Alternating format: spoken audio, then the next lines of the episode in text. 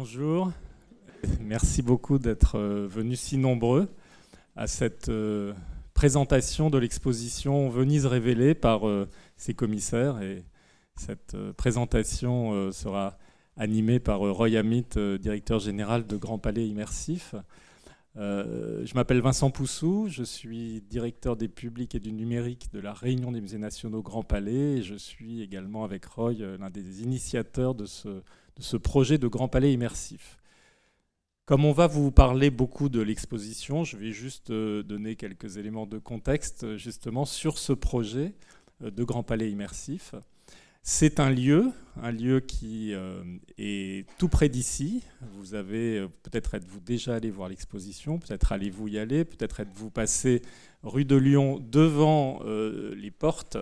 Ces portes en fait de l'Opéra Bastille qui sont restées très longtemps fermées pendant plus de, 30 ans, euh, depuis 1989, qui euh, euh, permettent aujourd'hui, en s'ouvrant, de dévoiler un espace qui a été construit pour accueillir la salle modulable de l'opéra, dont nous espérons tous, l'opéra le premier, que cette salle sera construite. Mais en attendant, comme il y a diverses péripéties qui, durent, vous voyez, depuis longtemps.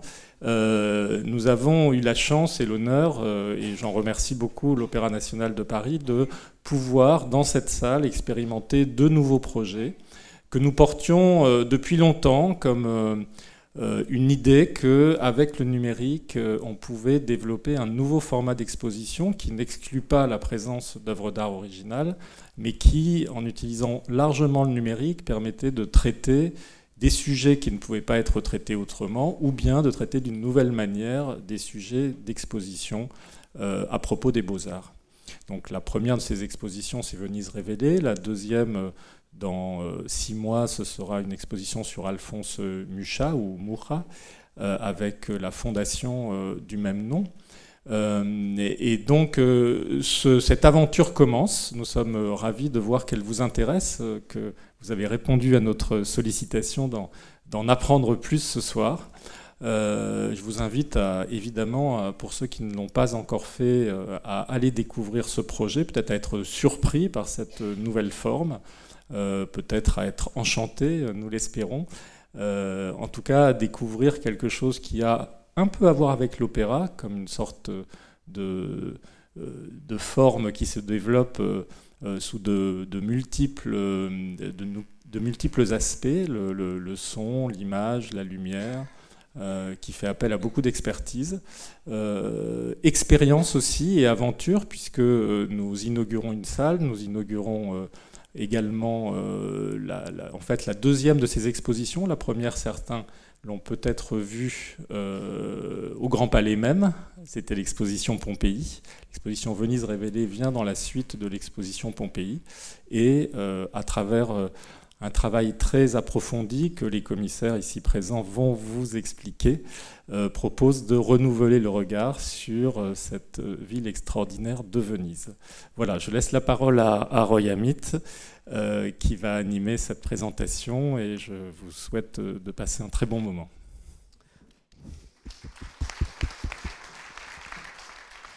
Merci, merci Vincent, merci à, vous tous d'être là, soyez les bienvenus.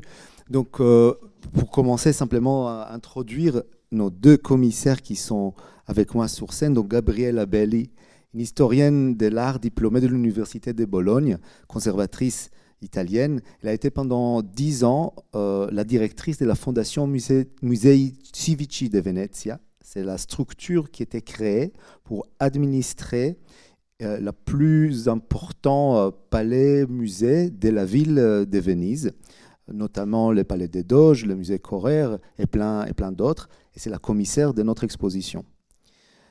À côté d'elle, Ivo Bellman, président et cofondateur de l'ICONEM, société française qui était créée en 2013, spécialisée dans la numérisation 3D des sites des patrimoines culturels, tout d'abord en péril, et, puis d'autres.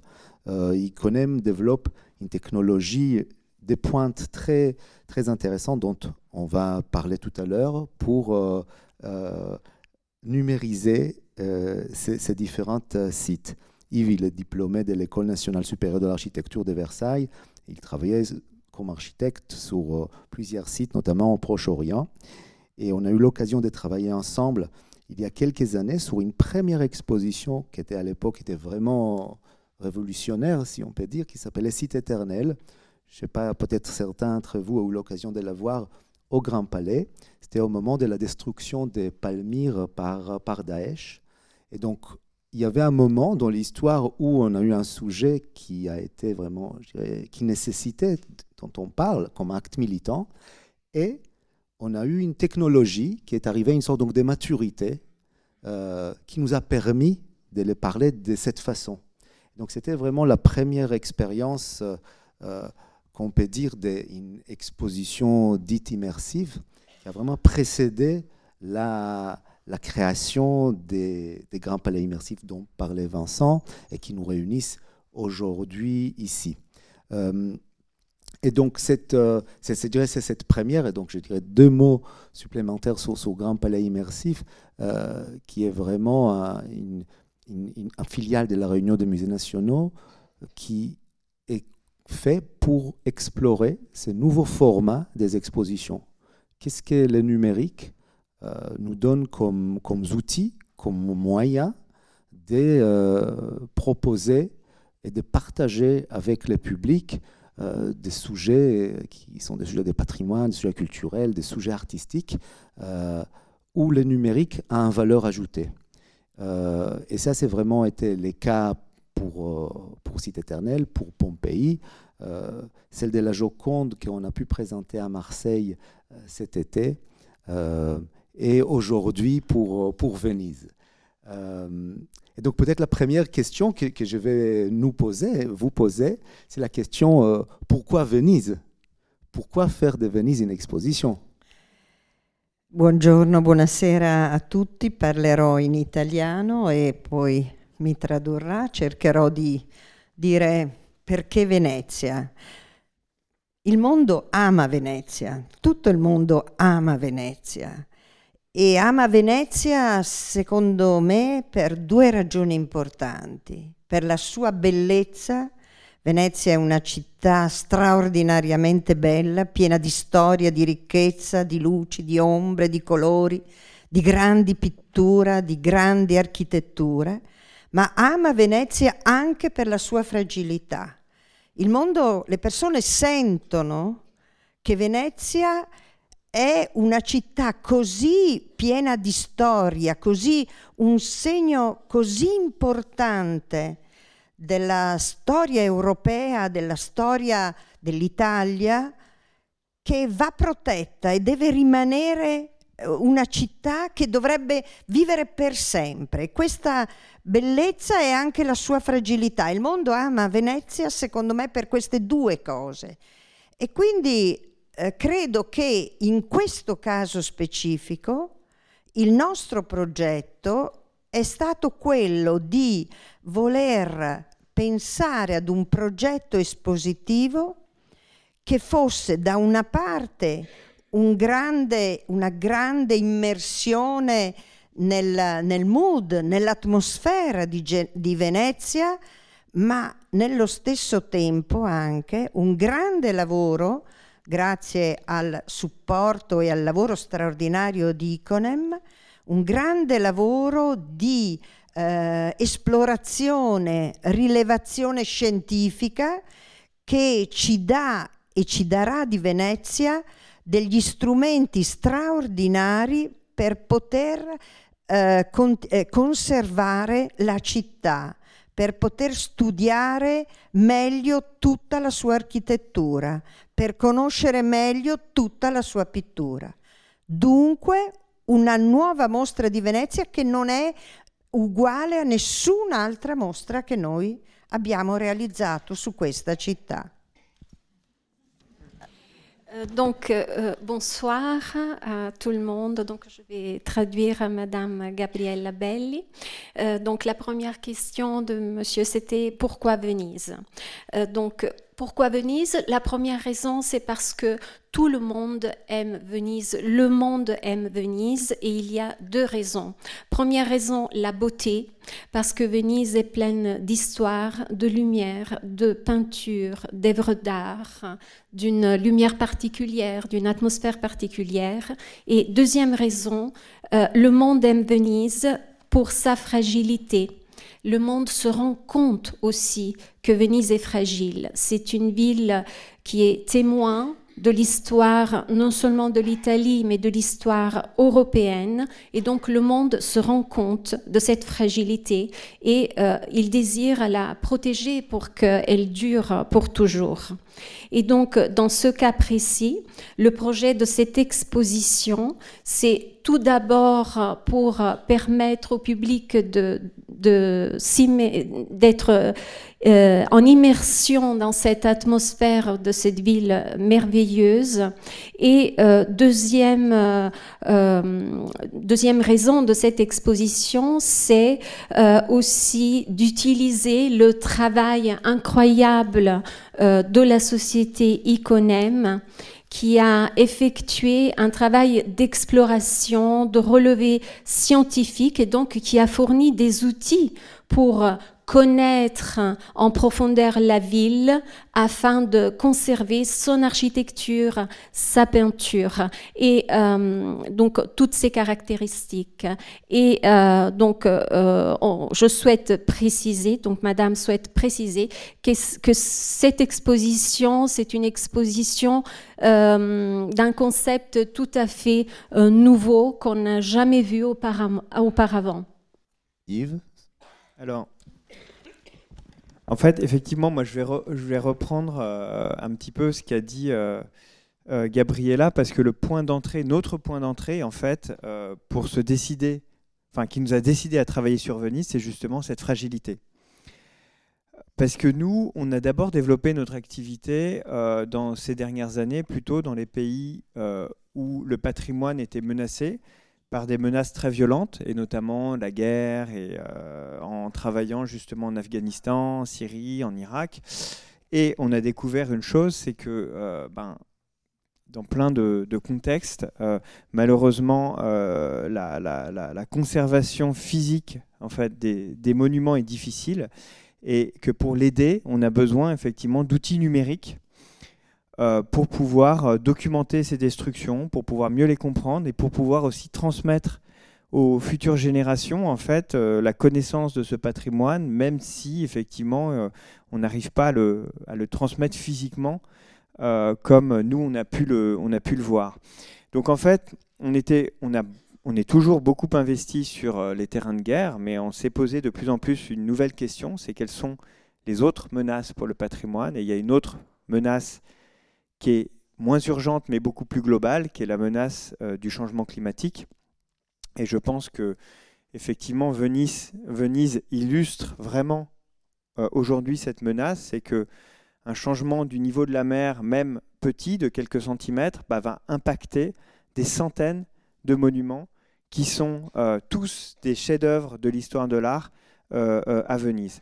Donc on est parti sur ce, constat-là pour se dire, ben, on va essayer de, de, déployer en fait nos, technologies euh, euh, sur place. Et c'est là que j'ai pris contact euh, justement avec Gabriella.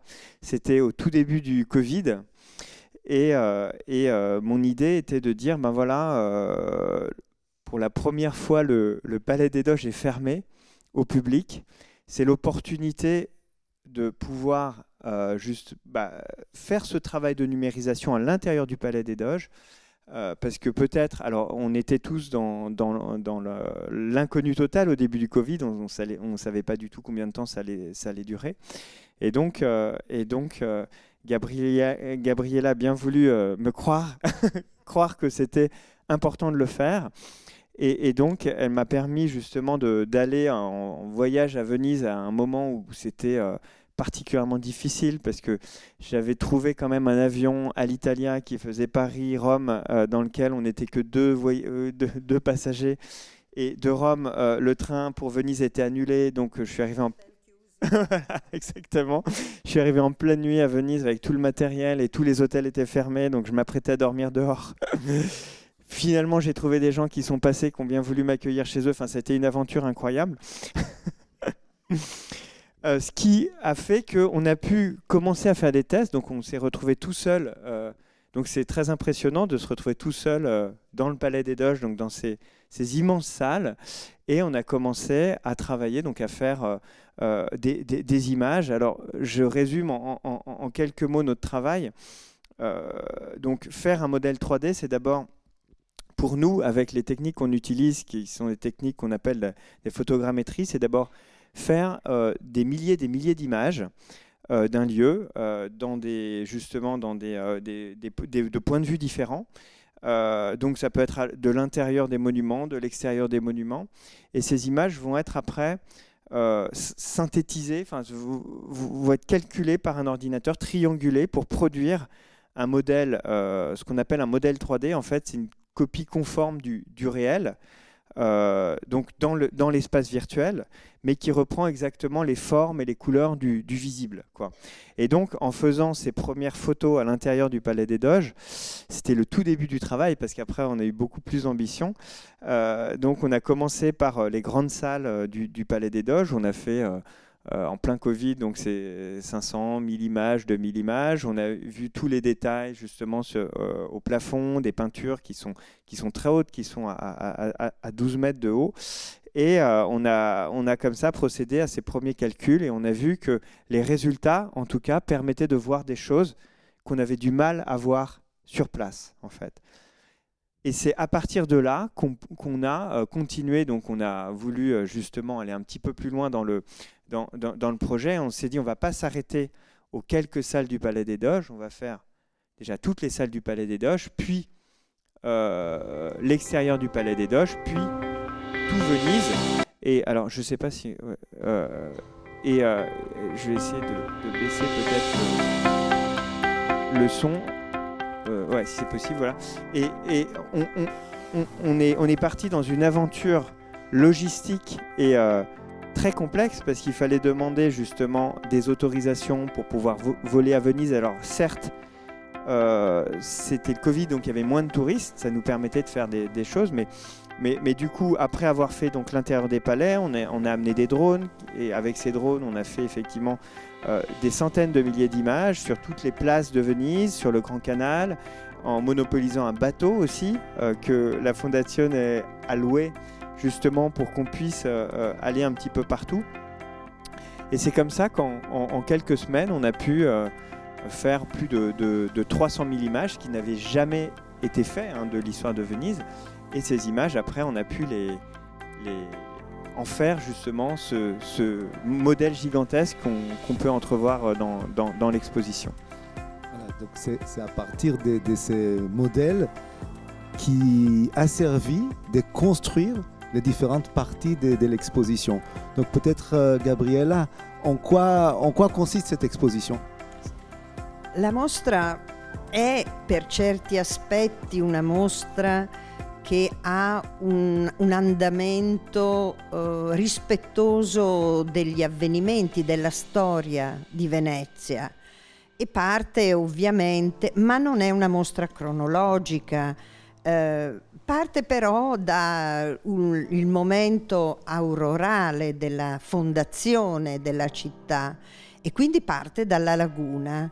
La storia racconta, la leggenda racconta, ma è verità storica che gli abitanti della terraferma nella, nell'epoca delle invasioni barbariche che dal nord scendevano verso il sud, si rifugiano in questo luogo assolutamente inospitale che era la laguna, quella che è la laguna di Venezia, un luogo dove eh, emergevano centinaia di piccole isole, di piccoli isolotti, e, eh, e, quindi loro trovano il modo di poter vivere, sopravvivere e diventare anche eh, una potenza utilizzando prima per nascondersi, poi perché questo luogo diventa funzionale alla, alla, alla loro espansione sul mare utilizzando appunto questo luogo assolutamente inospitale, perché la laguna era originariamente un luogo inospitale. E grazie ad una ingegneristica intelligenza costruiscono su questa laguna e queste piccole isole la Venezia che oggi noi conosciamo. Questa è la prima parte importante della, della mostra. Donc, en quoi consiste l'expo, euh, euh, l'exposition? L'exposition, c'est un cheminement, tout d'abord, un cheminement respectueux de l'histoire, mais il ne s'agit pas d'une exposition chronologique. Euh, bien évidemment, nous partons par contre de, l'origine de Venise et l'origine de Venise part de la lagune. Car c'est une vérité historique euh, que les peuples de la terre ferme euh, se soient réfugiés sur cet ensemble d'îles inhospitalières qui constituaient la lagune. Donc d'abord, les, les, peuples donc, de la terre ferme vont sur les îles pour se cacher, donc ils ont utilisé les îles pour se cacher, et ensuite ils commencent à y vivre et ils développent des capacités euh, euh, d'ingénierie et une certaine intelligence euh, pour construire sur ces îles, d'où la particularité de l'architecture de Venise. Et à partir de là, ils comprennent l'importance aussi stratégique de ce lieu qui va servir bien sûr à leur expansion et à leur enrichissement et à leur rayonnement. Accanto a questo primo capitolo altri tre capitoli importanti che raccontano Venezia. Il Canal Grande, la più bella strada del mondo, diceva un ambasciatore francese, il Canal Grande con tutti i suoi palazzi, il, il quartiere il, il, del ponte di Rialto, quindi i commerci, la parte eh, commerciale, mercantile, l'anima mercantile di Venezia. E poi una cosa ovviamente importantissima, Piazza San Marco, il potere, il potere dei dogi, la storia politica della città. Chiude la mostra una sezione che sta molto a cuore alla Fondazione dei Musei Civici ovviamente e soprattutto a Iconem e anche a Remen che hanno molto lavorato su questo, il futuro di Venezia, perché tutto questo progetto in fondo eh, è il modo per parlare del futuro di Venezia più che del passato. E quindi una sezione molto interessante, precisa, puntuale, anche per certi aspetti ehm, fanta- fa- piena di fantasia, di orrore, quando con delle immagini in cui si vede la città che collassa sott'acqua, ma poi la città risorge. E questo è una, una grande emozione fisica, ma nello stesso tempo anche un'apertura ad un futuro che speriamo dove speriamo si possa proteggere la città. Donc, Donc, ce qu'on a dit tout à l'heure hein, concernait la première partie de, l'exposition, donc l'origine, les origines de Venise. Mais nous avons, euh, euh, après ce, grand premier chapitre, trois autres parties euh, tout aussi importantes et qui se développent autour de trois endroits emblématiques de Venise. La première, donc la, première, c'est le Canal Grande, qui a été défini par un des ambassadeurs français, la plus belle avenue du monde. Ensuite, nous avons le pont de Rialto euh, qui représente euh, qui, représente un peu l'endroit euh, où on effectuait les échanges, les marchands faisaient leurs échanges. Et autre endroit emblématique, c'est bien sûr la place Saint-Marc qui est le cœur de la vie politique de la ville. Euh, nous avons un dernier chapitre qui vient conclure cette exposition. Et parce que pourquoi cette exposition? Euh, La raison, c'est aussi pour parler du futur de Venise. C'est une, section euh, qui, qui, est très précise et qui parle donc du futur. Donc, quelle serait l'utilité de cette exposition si on n'allait pas la terminer par euh, ce chapitre Nous avons à l'intérieur de cette conclusion euh, des images, donc beaucoup d'imagination, mais aussi euh, des horreurs. On voit Venise qui est engloutie, mais aussi Venise qui ressurgit et qui donc a un futur. Donc c'est la, la conclusion de l'exposition. On, a vu euh, défiler des, images euh, de, nature particulière. C'est les images qui, peuplent cette, exposition. Peut-être Yves, tu peux, nous dire euh, qu'est-ce qui sont ces images, en quoi, ils se font, c'est quoi c'est cette matière? Alors, en fait, on a justement un peu détourné disons, une matière qui est à l'origine plutôt une matière technique et cartographique, euh, qui est utilisée euh, par, euh, par des géographes, par des architectes. Hein. En fait, ce sont des, on appelle ça des nuages de points. En fait, ce sont des milliards de points qui reconstituent en trois dimensions la forme et la couleur d'un objet. à, des échelles qui peuvent être gigantesques. Et en fait, l'intérêt de notre approche sur Venise, c'est qu'on on a décidé à la fois de, de scanner, de représenter l'ensemble de la ville, mais aussi euh, les principaux palais, donc euh, le palais des Doges, le Carrezzonico, le Capesaro, euh, mais l'intérieur aussi de ces palais, et vous avez vu quelques images où justement on peut du coup faire des sections et, comprendre un petit peu plus les structures, les structures de ces palais grâce à ces numérisations. Et donc là, les images que vous voyez, c'est euh, ce serait bien sûr impossible à faire en, réalité, en photographie, mais euh, le, modèle 3D nous le permet. Alors l'intérêt d'utiliser cette matière, qui est d'abord une matière plutôt d'ordre scientifique, c'est d'en faire justement un outil de pédagogie, un outil pour mieux comprendre, mieux percevoir euh, la, structure, la construction, comment les choses ont été pensées, conçues, utilisées enfin les choses, j'entends l'architecture, l'urbanisme, euh, euh, l'art aussi, la peinture, et, comment grâce à cette imagerie très précise, on va avoir une meilleure lecture de, ce phénomène assez extraordinaire qui est Venise, qui est un phénomène technique, ingénierie, comme le, le rappelait Gabriella, qui est complètement hors du commun.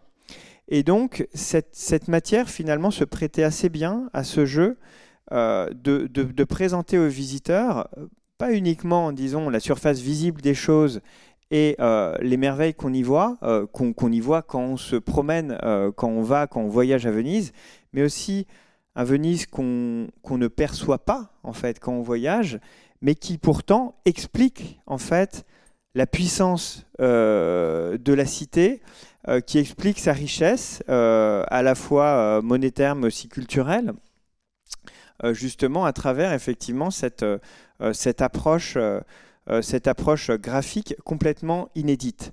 Alors, voir ce qu'on ne peut pas voir, c'est un, petit peu ce qu'on qu'on essaye de, de, de, développer dans l'exposition à travers les images. Donc, les structures des palais, jusqu'au effectivement au détail de ces peintures qui sont souvent euh, suspendu à plus d'une dizaine de mètres du visiteur et, fait qu'on découvre pour la première fois parce qu'on s'est aperçu que ces peintures n'avaient jamais été numérisées, n'avaient jamais été euh, euh, reproduites à ce niveau de détail tel qu'on a pu le faire avec les outils contemporains. Donc cette promesse de l'exposition, c'est aussi la promesse d'une découverte, d'une redécouverte en tout cas, d'un sujet que beaucoup, beaucoup connaissent, qu'on a beaucoup visité, euh, mais qu'on veut découvrir d'une manière complètement nouvelle et, et à, travers, à, travers cette manière, en fait, on arrive à comprendre des choses qu'on ne comprend pas forcément tout simplement quand on visite ou quand on navigue euh, euh, à Venise. Gabriela, pour vous, en tant que conservatrice, directrice des, des musées, ce nouvel type d'image, qu'est-ce que ça Qu'est-ce que ça vous apporte?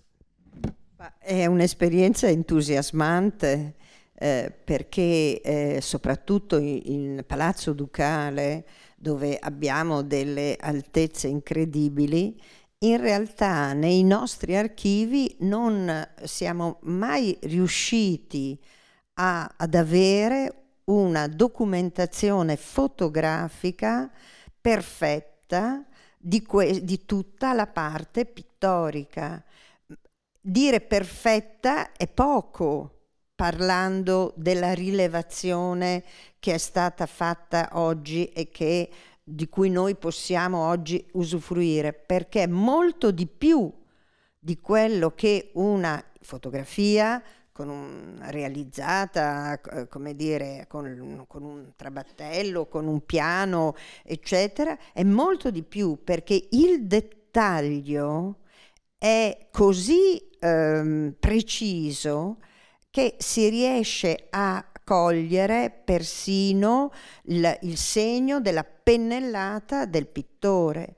Quindi per chi come, come, la sottoscritta, uno storico dell'arte che lavora, che studia e che ha il compito di conservare il patrimonio, la scoperta di, eh, attraverso le immagini di Iconem è fantastica perché ci ha fatto capire già adesso dove noi possiamo agire per conservare, per restaurare, per proteggere.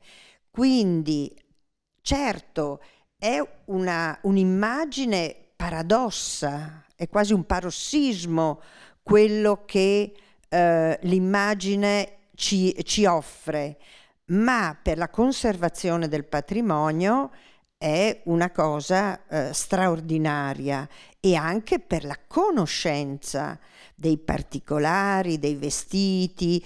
Noi studiamo molto per esempio in fondazione ehm, i, eh, la, parte che riguarda le arti decorative, che riguarda i tessuti, perché è, eh, abbiamo delle grandi collezioni e questa rilevazione ci ha permesso di riconoscere delle manifatture, eh, del, degli oggetti, del vetro, delle porcellane, dei, dei tessuti. Quindi è un paradosso perché il nostro occhio non, ha, eh, non, non, non è abituato a questo, ma sono degli strumenti eccezionali per la ricerca.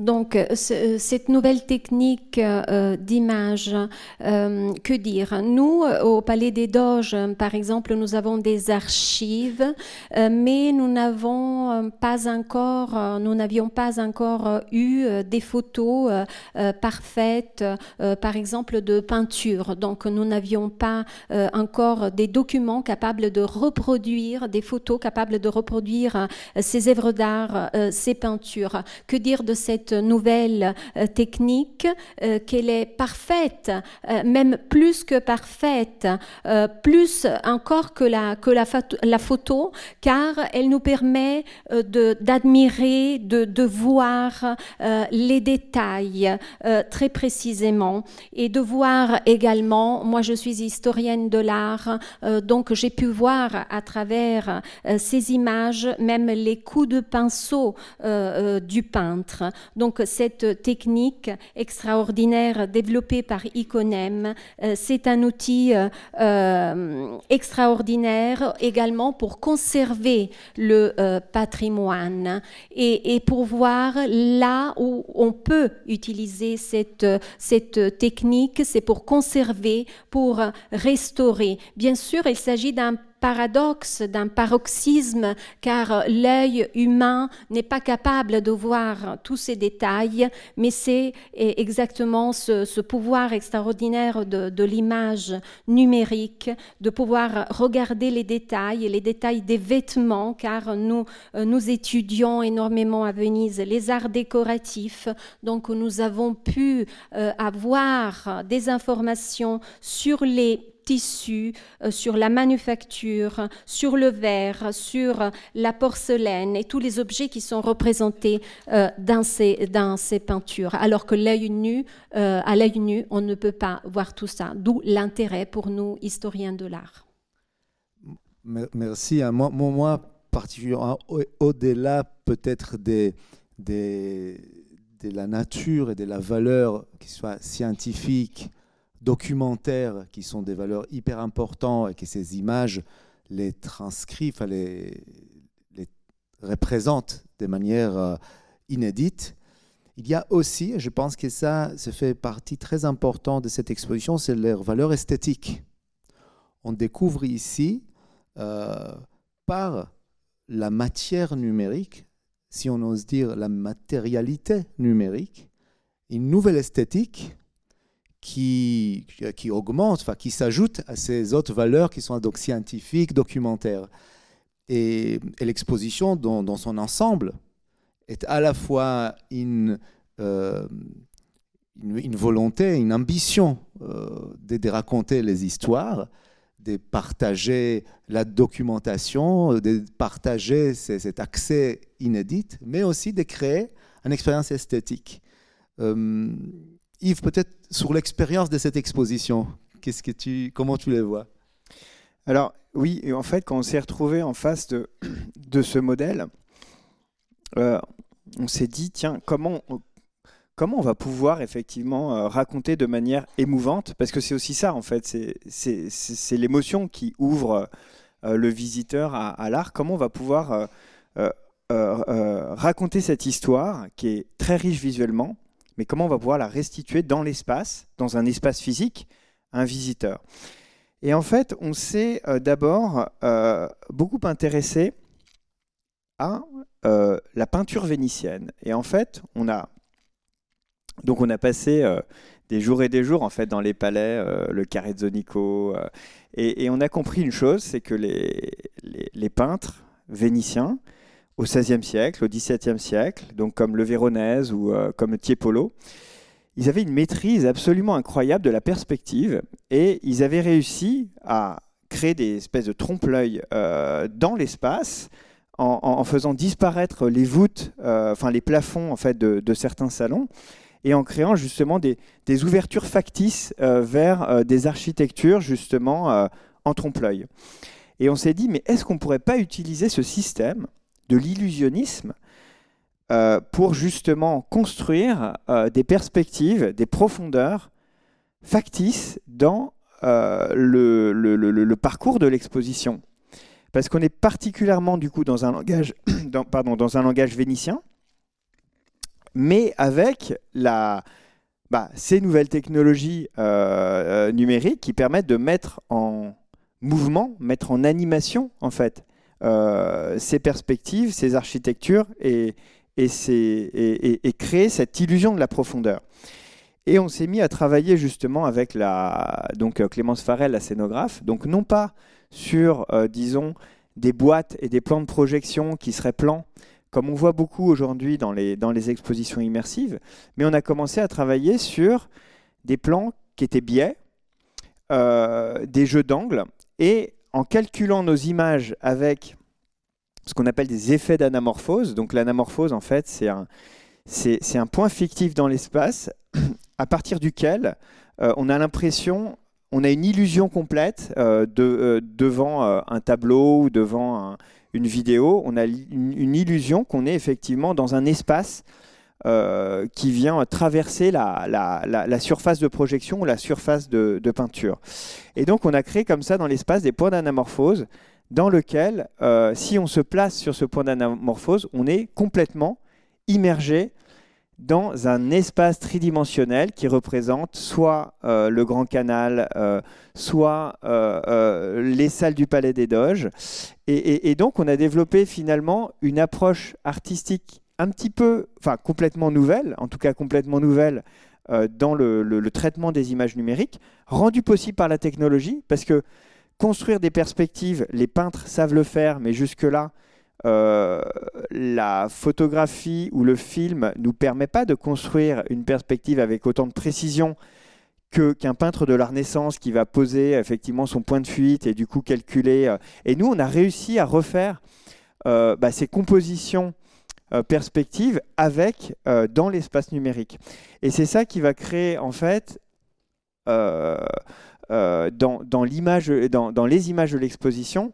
Donc non seulement une esthétique, disons, qui vient reprendre un petit peu toute la tradition picturale de Venise, mais aussi, aussi cette illusion, recréer cette illusion euh, que les peintres vénitiens ont réussi à, développer à l'intérieur des palais, mais cette fois l'amener dans euh, bah, une, scénographie numérique d'une exposition.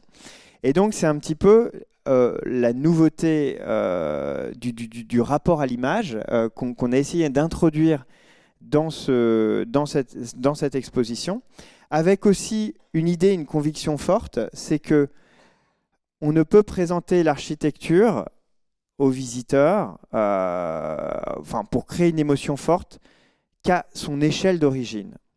Et ça, c'est quelque chose qui a été aussi très important dans le, dans le travail qu'on a fait, c'est-à-dire que dans les projections monumentales, on a cherché à remettre donc des monuments qui sont, euh, vous l'imaginez, assez euh, gigantesques, comme euh, la basilique Saint-Marc ou le palais des Doges ou le, la façade du, palais du Carré. On a essayé de les remettre dans l'espace de l'exposition à leur échelle 1 pour recréer, disons, ben, ce rapport du, corps du visiteur à l'architecture et à cette monumentalité, et pour sortir aussi un petit peu euh, le, le, le, le, visiteur de, de, cette expérience qu'on a tout le temps, des petits écrans, euh, disons des écrans de téléphone, des écrans d'ordinateur, etc. Pour créer un vrai voyage, en fait, il faut créer un voyage euh, dans un univers monumental qui respecte en fait la monumentalité des monuments qu'on a, a, scannés à, Venise. Il y a dans l'exposition beaucoup d'autres expériences et beaucoup d'autres contenus. Je pense notamment à toute la partie qui est dédiée à la société vénitienne, où on parle donc des femmes dans la société, où on peut regarder des éléments. Gabriela, est-ce que vous voulez nous dire quelques mots et peut-être aussi sur les deux objets qu'on a dans l'exposition? Sì, eh, naturalmente nell'esposizione, oltre a queste, nelle grandi sale, a queste immersioni eh, molto forti, molto empatiche nelle immagini, nell'attraversamento di Venezia e dei monumenti attraverso le immagini, ci sono dei momenti di pausa eh, in cui eh, sono stati inseriti gli approfondimenti e sono stati affrontati molti piccoli temi fondamentali della città di Venezia. Uno molto incurioso riguarda per esempio il fatto che tutti diciamo che i monumenti di Venezia sono sull'acqua, costruiti sull'acqua, la mostra spiega bene come si costruiscono le case, si sono costruite le case a Venezia. E poi la società, il costume, che è una parte veramente importante, che rende viva, rende la città animata e le figure femminili a cui abbiamo voluto dare evidenza perché la donna a Venezia è stata sempre una donna molto, molto libera, molto emancipata eh, rispetto a quello che succedeva nel resto d'Europa. Eh, pensate che la prima donna laureata era una veneziana, le donne potevano divorziare dal marito, potevano rientrare in possesso della loro dote eh, che veniva, eh, quando c'era il matrimonio, veniva affidata al marito, ma nel caso di divorzio le donne potevano in autonomia chiedere il divorzio e rientrare in possesso della loro dote.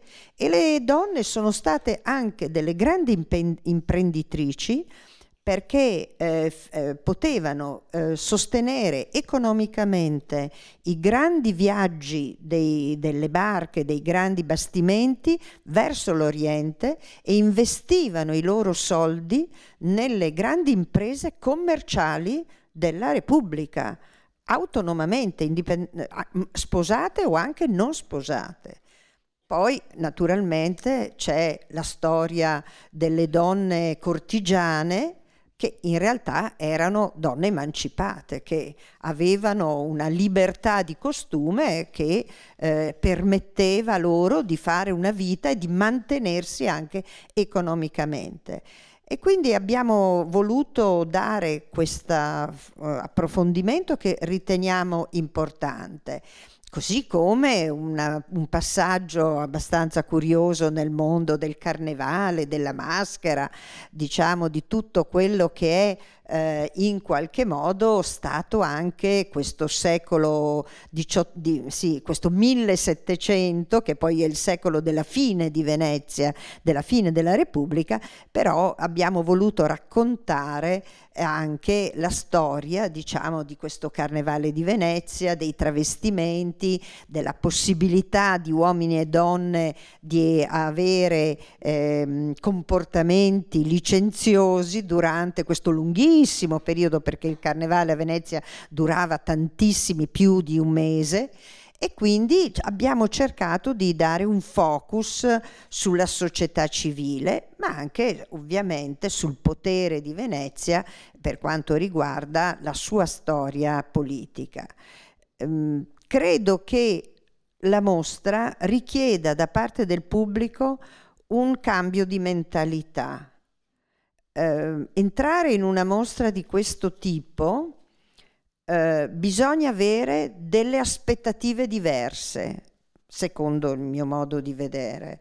Eh, non, perché è tutto tranne che una mostra tradizionale e il suo godimento nasce dal, dal, dall'aver capito che sei dentro un, uh, un progetto, un'esposizione completamente, completamente diversa, che il nostro sguardo deve, come dire, fare uno sforzo per capire che eh, queste sono mostre completamente diverse.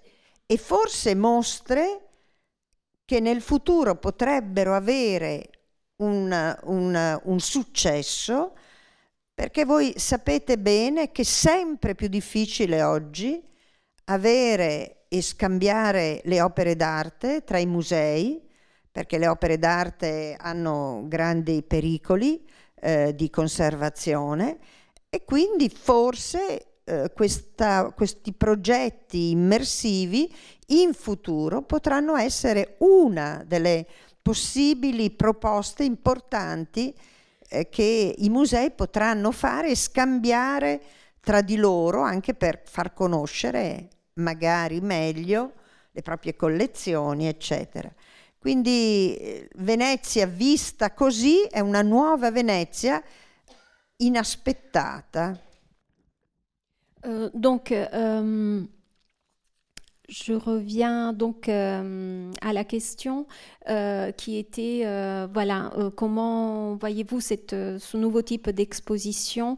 Donc tout d'abord, c'est une immersion, une traversée de Venise par l'image. donc tout d'abord, c'est ça, c'est un voyage, une traversée de Venise par l'image, et ponctué par des pauses. Et ces pauses sont constituées par des approfondissements sur certains thèmes qui caractérisent Venise.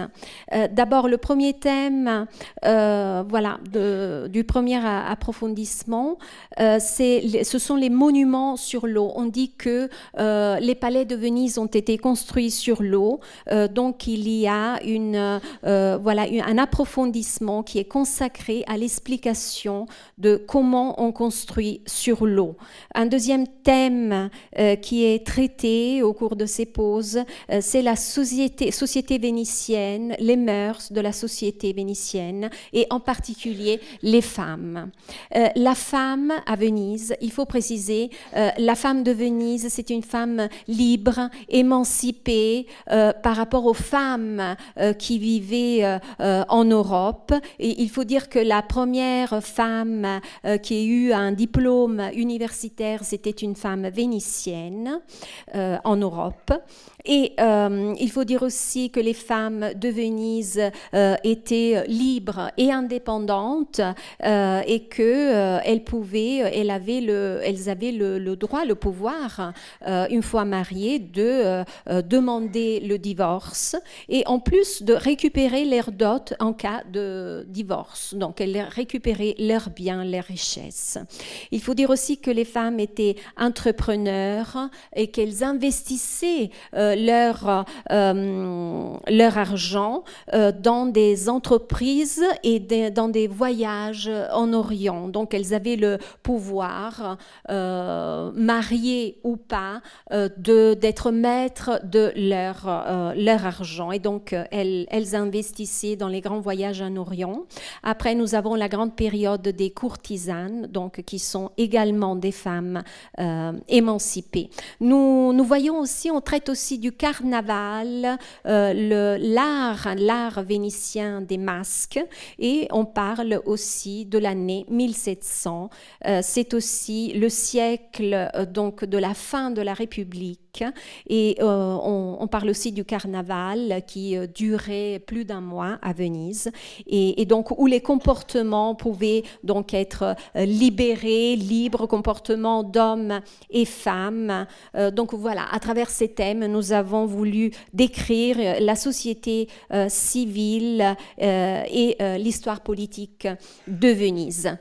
J'aimerais voilà dire aussi que visiter cette exposition implique un changement de mentalité, euh, il faut aussi avoir des attentes différentes, car il ne s'agit pas d'une exposition traditionnelle, euh, c'est un projet euh, nouveau d'exposition et il faut faire un effort, le public doit faire un effort et peut-être les attentes aussi doivent être différentes, car ce type d'exposition représente peut-être notre futur car, vous le savez très bien, euh, il est de plus en plus difficile que les musées échangent les œuvres d'art, euh, car euh, cela représente un danger de dégradation de l'œuvre d'art. Certaines œuvres sont très fragiles, donc peut-être que ces projets immersifs représentent le, le, le futur de voilà le futur musée voilà donc et je voudrais dire aussi que c'est une Venise que nous admirons au cours de cette exposition, qui est une Venise euh, inattendue, à laquelle on ne s'attend pas. Merci. C'est qu'on on comprend que cette exposition articule différents types d'expériences, qui sont des expériences donc immersives, euh, émotionnelles. Il y a beaucoup de contenu, des, des, narrations. Il y a des interactions qui appellent au public d'interagir. Et hum, peut-être avant d'ouvrir euh, les, les micros pour, des questions, on pourrait regarder la, bande-annonce de, de l'exposition.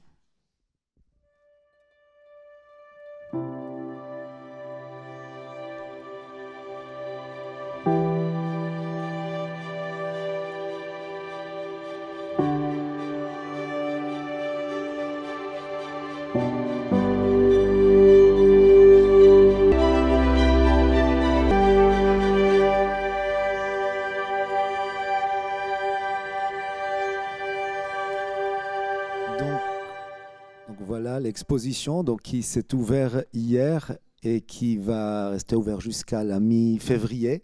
Euh, si vous avez des questions, on est là pour peut-être essayer de répondre. Euh, je vous avoue, j'ai refait l'expo trois fois et j'ai eu quand même un certain mal. Et de, le côté flamboyant de Venise avec ses parois, moi j'ai appelé ça un peu un bunker, ça m'a un peu choqué. Voilà, hmm. j'ose vous le dire. Mais comme vous n'avez pas parlé du lieu, je voulais savoir comment, euh, comment vous avez intégré tout ça. Merci. Merci, Merci pour cette euh, remarque qui nous permet donc justement de parler des minutes de, lieu, de dire qu'on s'inscrit dans une architecture. Donc, comme il était dit tout à l'heure, c'est une architecture donc des bétons, de la, des, du bâtiment. Et, et hum, particulièrement, on a choisi, comme, comme a été dit, hum, de faire, de pas faire une euh, réplique ou pas être dans la simulation de Venise.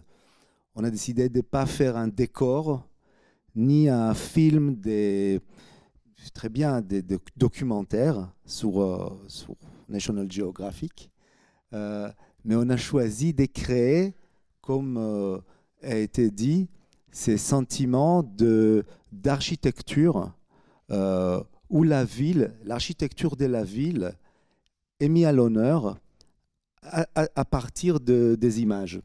C'est pour cela d'ailleurs, et ça c'était un choix hein, qu'on assume, de ne pas simuler le ciel. Donc, je ne sais pas, peut-être certains d'entre vous ont vu l'exposition, certains peut-être pas encore, mais on ne voit pas le ciel bleu dans l'exposition. Et le ciel, on sait très bien, fait partie de la luminosité de la ville. Et c'était un choix euh, conscient, euh, justement pour pouvoir faire sortir de manière claire l'architecture, les bâtis, la construction, et aussi de signifier qu'on n'est pas dans une représentation documentaire ni dans une simulation des voyages. On présente autre chose. On a voulu jouer effectivement de la brutalité, enfin du lieu. Le, lieu, il a sa propre histoire. Ce lieu euh, qu'il faut aussi respecter, enfin qu'il faut respecter, c'est un lieu qui a été abandonné pendant 35 ans. Euh, et, en fait, l'idée, c'était aussi de, créer un dialogue entre ce lieu laissé tel quel par, euh, enfin tel quel qui a été aménagé, mais, mais, mais avec, avec son, identité, qui conservait son identité, de faire dialoguer ce lieu avec ses images et de jouer aussi ce contraste.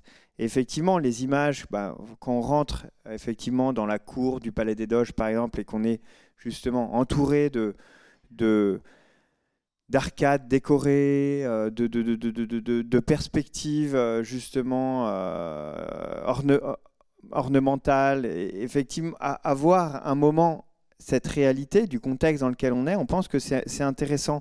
Le jeu du décor et de l'envers de son décor, c'est-à-dire il faut assumer aussi que Venise est un décor, que derrière le décor, en fait, il y a, a beaucoup d'ingénierie, il y a beaucoup de techniques, il y a beaucoup de choses qui sont euh, qui sont euh, de, de, de, ouais, de l'ordre de la, de, la technologie. Et en fait, on vient reproduire aussi un petit peu ça, c'est-à-dire qu'on vient dire aux visiteurs, mais voyez, ces images, ces images sont un décor, euh, et que derrière ce décor, on a, et c'est ce qu'on voit effectivement quand on, élève le regard en haut, on voit des poutres métalliques qui maintiennent effectivement ces écrans. et ben on assume en fait, mais on l'assume aussi pour faire comprendre une réalité. C'est la réalité de l'illusionnisme vénitien, en fait, qui nous crée une réalité, qui nous crée une réalité qui n'est qu'une qui, qui, est qu'une illusion, hein, euh, mais euh, qui n'en euh, qui n'en enlève pas en fait la qualité artistique de ces façades, de ces et on a même voulu jouer, aller un petit peu plus loin, dire voilà en fait cette réalité qu'on vous montre, c'est une réalité numérique. Et un moment dans l'exposition, vous qui êtes resté longtemps, vous avez vu qu'à un moment on bascule dans un monde qui nous paraît irréel. Et c'est pas du tout, euh, disons, une, euh, comment dire, euh, un, maniérisme, un maniérisme graphique. C'est justement pour montrer que toutes ces données, finalement, c'est des données de synthèse qui représentent le réel de manière très précise, mais qui restent des données de synthèse. Et c'est aussi une, réflexion sur le rôle du numérique dans les images qu'on produit aujourd'hui, hein, dont beaucoup d'images, disons, vont mimer une réalité de manière euh, très, très, très bien faite et très, très illusionniste, et, qui finalement, effectivement, sont des, sont des réalités de synthèse. Donc il y a aussi ce jeu-là, en fait. Si on avait voulu faire croire que on rentre dans Venise en, piégeant le visiteur sans, sans, lui donner des clés de lecture de, de, de, cette illusion, eh ben, euh, de notre point de vue, on n'aurait pas été justement euh, assez loin et assez juste dans, dans le propos. Et c'est pour cela d'ailleurs qu'on a euh, juxtaposé avec un autre modèle. Donc à un moment donné, on a les modèles à partir desquels on tire les images, qui est le modèle Iconem de 2021, de l'année dernière.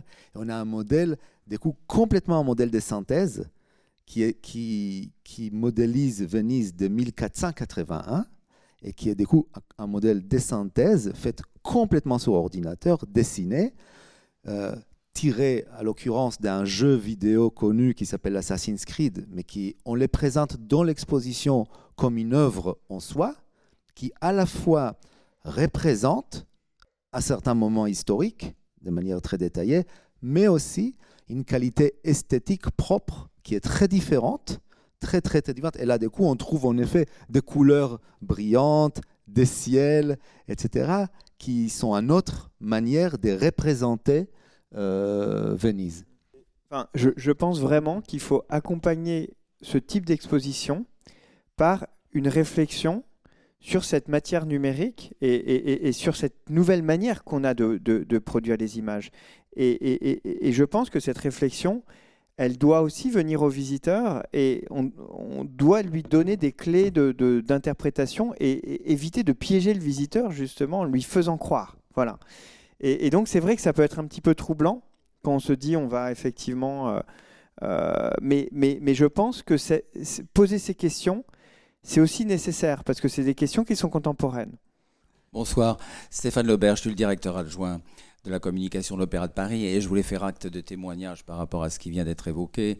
Je voulais rappeler quand même que euh, cet espace qui a été laissé libre euh, et inhabité pendant plus de 30 ans et qui était à l'origine donc le projet de l'architecte Carlos Hott, il faut euh, rendre hommage à l'RMN Grand Palais d'avoir su, dans un temps record, ce qui relève d'une absolue prouesse, donner une âme à un lieu qui était devenu strictement inhabité. Et c'est plutôt joli de lui donner une âme vénitienne, comment dirais-je, comme première exposition, quand on sait tout ce que l'opéra doit à l'Italie. Signora benvenuta all'Opera di Parigi. Donc je voulais insister, comment dirais-je, sur cet aspect parce que c'est un heureux hasard et une très belle coïncidence, comment dirais-je, que d'accueillir cette exposition à l'immédiate proximité d'une salle de spectacle qui doit, tant, comment dirais-je, au répertoire italien.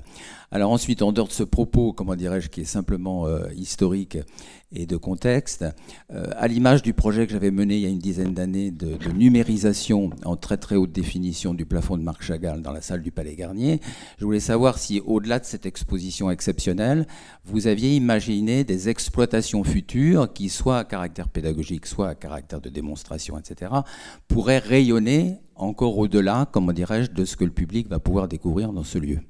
Oui, bah, alors, par rapport, par rapport à, cette exposition, oui, elle a vraiment une vocation euh, d'itinérer, hein, comme on dit, hein, des, des, des voyager. Euh, de, pouvoir aller partout, peut-être même à Venise, on en a parlé euh, juste avant, hein, parce que justement, on peut voir dans cette exposition, c'est qu'on ne voit pas à l'œil nu, même quand, on est à, Venise. Ma eh, credo che eh, la signora ha messo il punto mh, importantissimo. Quello che eh, la signora ha detto è una questione importantissima che riguarda proprio l'approccio che eh, noi dobbiamo avere nei confronti di esposizioni come questa, che è una cosa completamente diversa e che richiede appunto, come dicevo prima, un cambio di mentalità. Questo è il punto vero della questione e quindi eh, il cambio diciamo, di mentalità significa che l'utilizzo anche di questi strumenti nuovi, così straordinari, io dico che hanno i superpoteri, perché sono strumenti che ci permettono di fare e vedere delle cose che non sono quelle reali, ma sono molto di più, di fatto vanno a comporre una sorta di opera d'arte contemporanea. Questo noi dobbiamo vivere, entrare in queste mostre sapendo che siamo in una performance d'arte contemporanea, con strumenti assolutamente innovativi e che nel caso specifico c'è qualcosa, per fortuna, di Venezia che non è ripetibile e che nessuna tecnica può ripetere o darci, e questa è una fortuna, ma l'operazione di Venezia rivelata è, eh, come dire, è l'assistere ad una, essere dentro una sorta di performance di arte contemporanea con strumenti, con media eh, completamente nuovi e innovativi. E quindi è una sensazione, ci mancherà qualcosa, sicuramente, ma avremo qualche cosa in più. E quindi mano a mano probabilmente che la tecnologia avanzerà, perderemo qualche cosa, ma tro- avremo sicuramente delle esperienze assolutamente innovative eh, con, grazie a questa tecnologia che continua a correre e a diventare sempre più, eh, per me, anche folle. Però diciamo che il, la tecnologia avrà sempre maggiori, eh, diciamo, farà delle performance sempre migliori. Quindi è una questione veramente importante quella che la signora ha messo in luce, che è il, secondo me anche la chiave di lettura e forse per me, che sono uno storico dell'arte tradizionale, Ecco, questo, questa mostra dove con gli amici fantastici, devo dire, de, del Gran Palais Immersive che mi hanno portata per mano in questa esperienza, anche per me è stato difficile avere un approccio e capire che ero dentro un contesto eh, performante in maniera completamente diversa.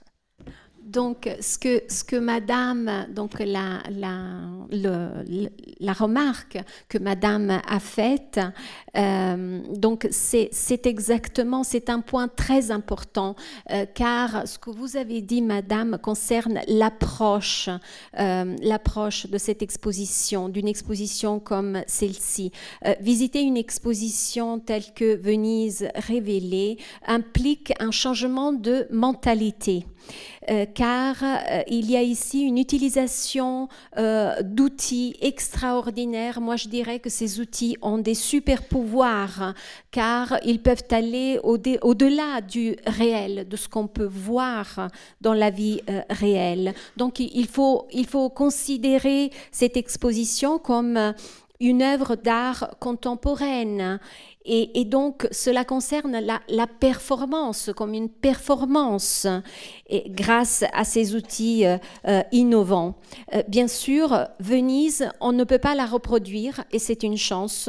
Venise, c'est quelque chose qui ne peut pas se répéter, se reproduire, mais Venise, elle est révélée par cette exposition, car nous la voyons sous un autre œil. Il s'agit de la performance que nous avons atteinte grâce à ces nouveaux outils.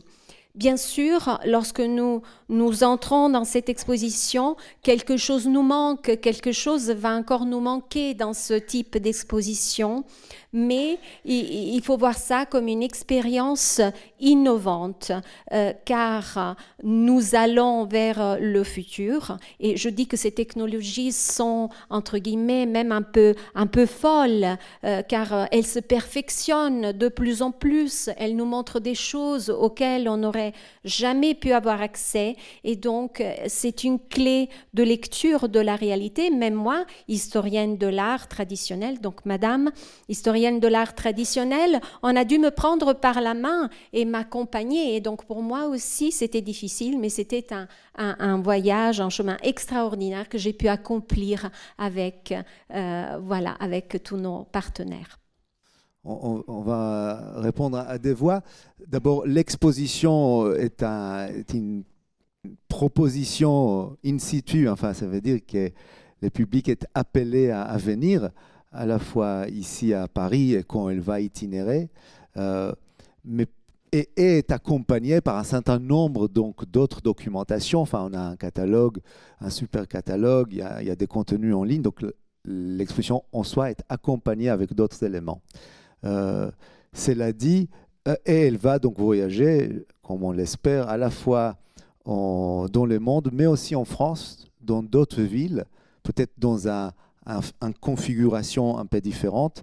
Et d'ailleurs, la RMN Grand Palais a, a, lancé la semaine dernière un format plus petit de ces expositions dites immersives à, à, Saint-Dizier euh, et à Maubeuge pour l'instant, et dans le futur dans d'autres villes, où le public aussi éloigné de Paris, comme on dit, pourrait les, visiter. Euh, la qualité de ce euh, type de matière et des expositions qui, en effet, pourraient, être remodélisées, remodelées, pourraient les faire peut-être voyager plus, plus facilement. Il y a un deuxième aspect à, votre question, qui c'est qu'on pourrait faire avec cette énorme masse de données, ce modèle 3D massif qui a été produit à cette occasion. Alors effectivement, ça c'est notre... Enfin, de notre point de vue, en fait, on a fait un travail effectivement sur place considérable, dont on voit peut-être 40-50% euh, dans l'exposition. Euh, mais euh, l'origine de ce travail, c'était d'abord euh, une volonté de trouver une solution à un problème global de menace à l'échelle d'une ville entière. Et euh, ça a été vraiment l'origine du partenariat avec la Fondation des musées Civici. Et, bien sûr, donc euh, il y a un usage qui va se faire plus professionnel, c'est-à-dire qu'on a livré justement toutes ces données à la Fondation pour que les experts puissent, alors les experts qui peuvent être des architectes ou qui peuvent être des restaurateurs ou qui peuvent être des historiens d'art, puissent effectivement euh, les, exploiter.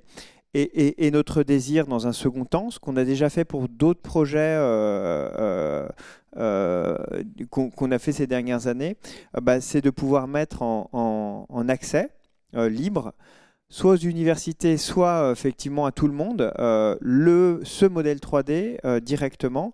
Et donc, on a même, nous, créé une plateforme justement lié à, l'entreprise et tous les, projets qu'on a pu mettre en open access, on les a mis en open access, notamment euh, sur le Cambodge, euh, euh, sur certaines villes d'Afrique.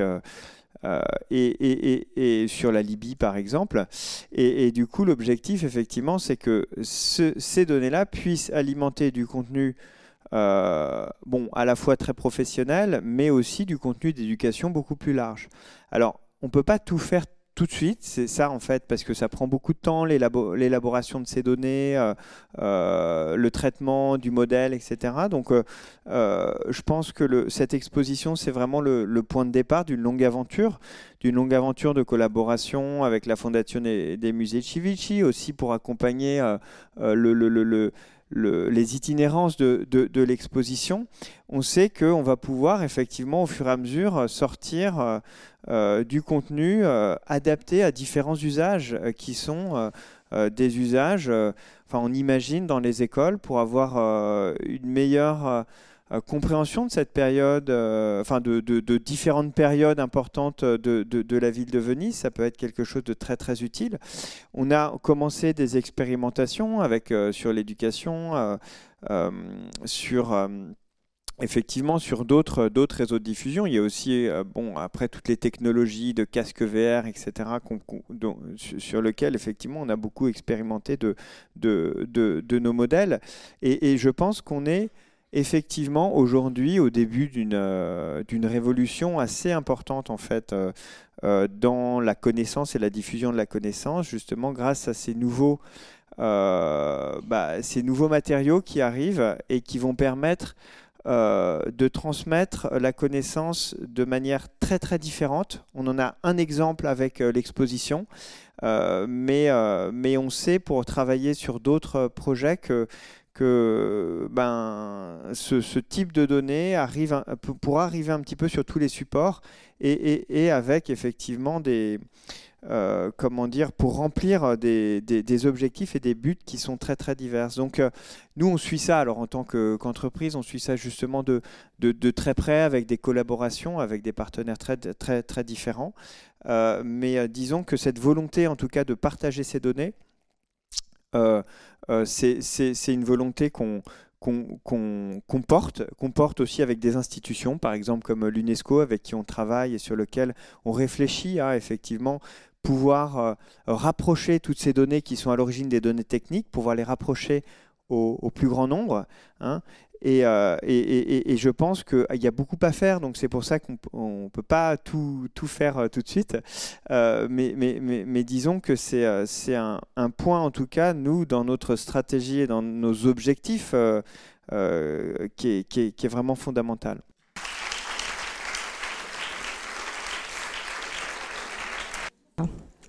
Merci beaucoup.